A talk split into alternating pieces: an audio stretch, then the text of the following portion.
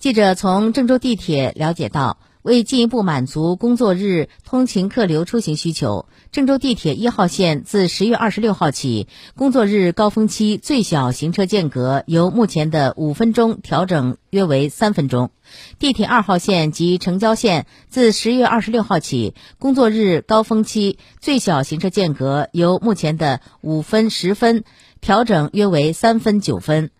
周末平峰行车间隔由目前的六分四十五秒、十三分三十秒调整约为六分、十二分。地铁五号线自十月二十九号起，工作日高峰期最小行车间隔由六分钟调整约为四分三十秒。同时，郑州地铁密切监测客流变化，适时组织备用列车上线运行，保障市民乘客安全有序出行。